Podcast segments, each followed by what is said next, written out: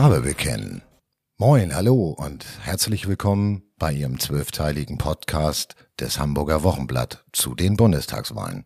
Heute geht es in Folge 2 um die Erst- und Zweitstimme.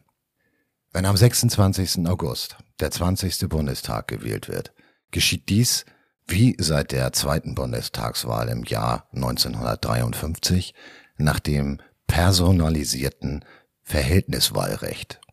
Es besteht aus zwei Teilen, einer Verhältniswahl und einer Mehrheitswahl, wobei die Wählerinnen und Wähler zwei Stimmen haben, eine Erststimme und eine Zweitstimme.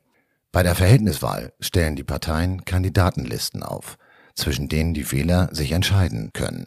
Demgegenüber stehen bei der Mehrheitswahl einzelne Kandidaten zur Auswahl, von denen derjenige gewählt ist, der die absolute bzw. relative Stimmenmehrheit erzielt.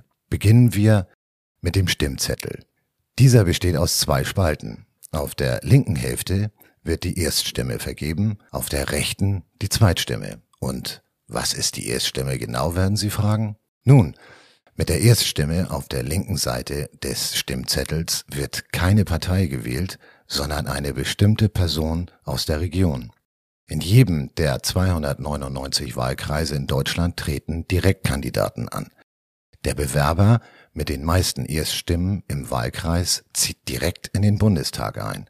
Auf diesem Weg gelangen also 299 Politiker ins Parlament. Damit soll sichergestellt werden, dass Vertreter aus allen Regionen in Deutschland im Bundestag sitzen. Aber welche Bedeutung hat dann noch die Zweitstimme bei der Bundestagswahl? Nun, jede Partei stellt zur Bundestagswahl eine Landesliste auf, also eine Liste mit Kandidaten aus dem jeweiligen Bundesland. Je mehr Zweitstimmen eine Partei bekommt, desto mehr Kandidaten kann sie in der festgelegten Reihenfolge ins Parlament bringen. So werden weitere 299 Sitze im Bundestag bestimmt. Vereinfacht gesagt, entfällt die Hälfte der 598 Sitze im Bundestag auf die Direktkandidaten, die andere Hälfte auf die Listenkandidaten. Mit der Zweitstimme wählen die Menschen also eine Partei, mit der Erststimme eine Person. Allgemein gilt, es darf jeweils nur ein Kreuz gesetzt werden, eines für die Erst- und eines für die Zweitstimme. Bleibt die Frage, welche Stimme denn nun wichtiger ist, Erst- oder Zweitstimme. Der Name kann schon irreführend sein, aber die Zweitstimme ist bei der Bundestagswahl wichtiger als die Erststimme. Denn die Zahl der Zweitstimmen entscheidet darüber, wie viele Sitze eine Partei im Parlament bekommt und auch darüber, welche Parteien eine Mehrheit bilden können. Und damit es nicht zu einem Vielparteienbündnis kommen kann, gibt es die 5%-Hürde in Deutschland. Denn damit eine Partei überhaupt in den Bundestag einzieht, benötigt sie bundesweit mindestens 5% der Stimmen. Kommt sie nur auf 4,9% oder weniger, ist sie nicht im Parlament vertreten. Diese Sperrklausel, allgemein 5%-Hürde genannt, soll verhindern, dass der Bundestag in viele kleine Parteien zerfällt. Die mit der Erststimme gewählten Direktkandidaten ziehen aber auf jeden Fall ins Parlament ein, selbst wenn ihre Partei an der Sperrklausel gescheitert ist. Bringt eine Partei drei oder sogar mehr Direktkandidaten in den Bundestag, gelten ihre Zweitstimmen selbst dann, wenn sie unter der 5%-Hürde geblieben ist.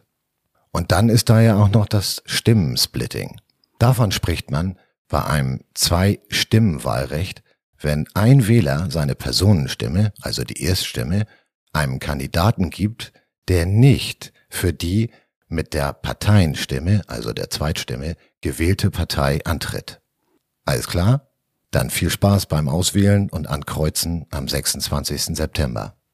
Ach so, und äh, wussten Sie eigentlich, dass der Ablauf einer Bundestagswahl durch eine Menge Gesetze geregelt wird? Ein eigener Absatz etwa sieht zum Beispiel vor, dass in der Wahlkabine ein Stift bereit liegen muss. Den muss der Wähler allerdings nicht benutzen.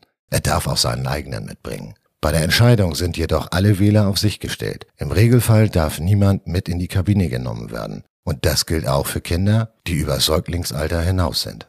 So, in Folge 3 unseres Podcasts geht es ab 21. August um den Valomat. Bis dahin, beste Grüße von Ihrem Hamburger Wochenblatt.